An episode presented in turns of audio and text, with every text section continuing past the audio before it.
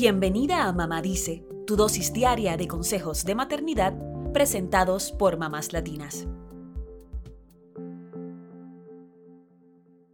¿Sabías que cada año casi 1.5 millones de estudiantes de secundaria son abusados físicamente por sus parejas en Estados Unidos?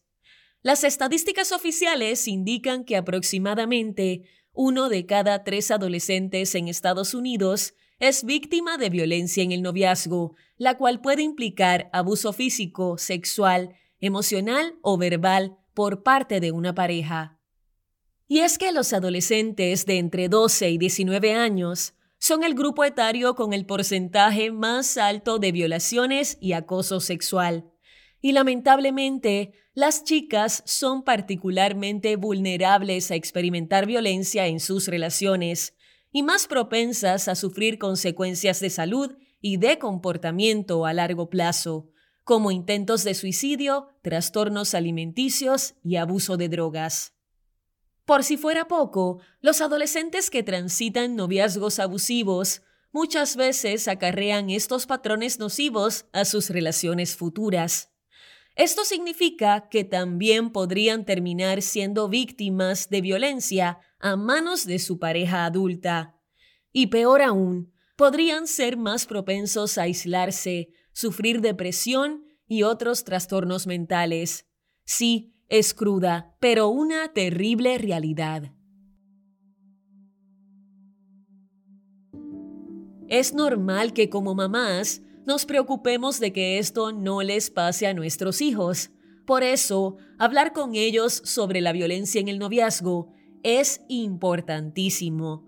Y hoy te presentamos algunos tips para hacerlo. Número 1. Comienza por contarle a tu hijo o hija cuáles son las señales de alerta de abuso en las relaciones, pues no todo se limita a la violencia física.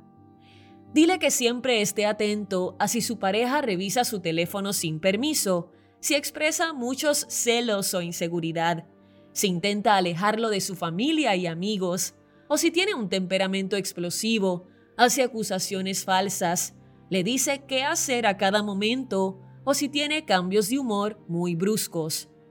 Todas estas son formas de violencia en la relación más allá de los golpes o de forzar a alguien a tener relaciones sexuales. Incluso el acecho se considera otra forma de violencia. Número 2. Hablen sobre cómo se ve una relación saludable entre adolescentes. Cuéntales sobre la buena comunicación, la importancia de dar y recibir consentimiento y sobre cómo se puede discutir de manera calmada intentando comprender al otro. O sea, que no solo le digas lo que no quieres que le suceda o lo que debería ser una red flag, sino demuéstrale lo que sí sería bonito que tenga en su noviazgo. Número 3.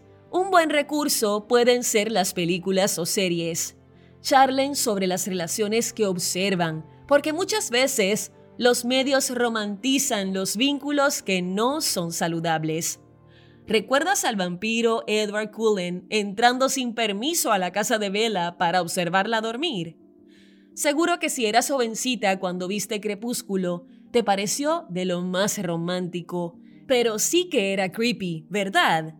¿Y qué me dices de la película dramática The Notebook, en la que el joven protagonista chantajea a la chica para que salga con él tras amenazarle con tirarse de lo alto de la noria o rueda de la fortuna?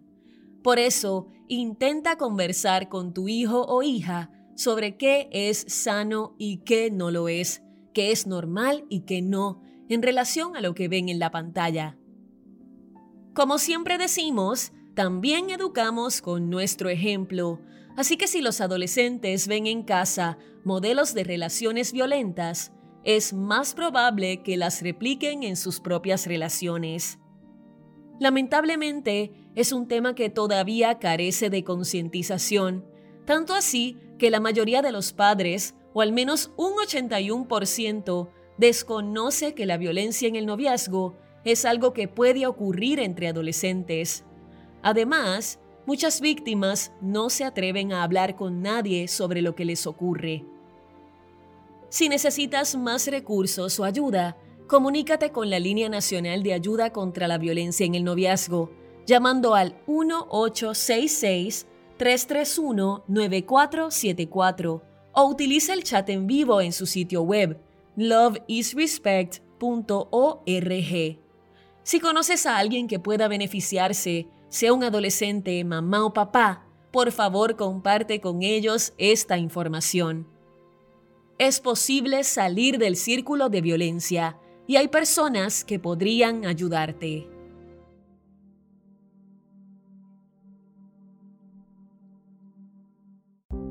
Eso es todo por hoy. Acompáñanos el lunes con más consejitos aquí en Mamá Dice y síguenos en mamáslatinas.com, Mamás Latinas en Instagram y Facebook y Mamás Latinas USA en Twitter.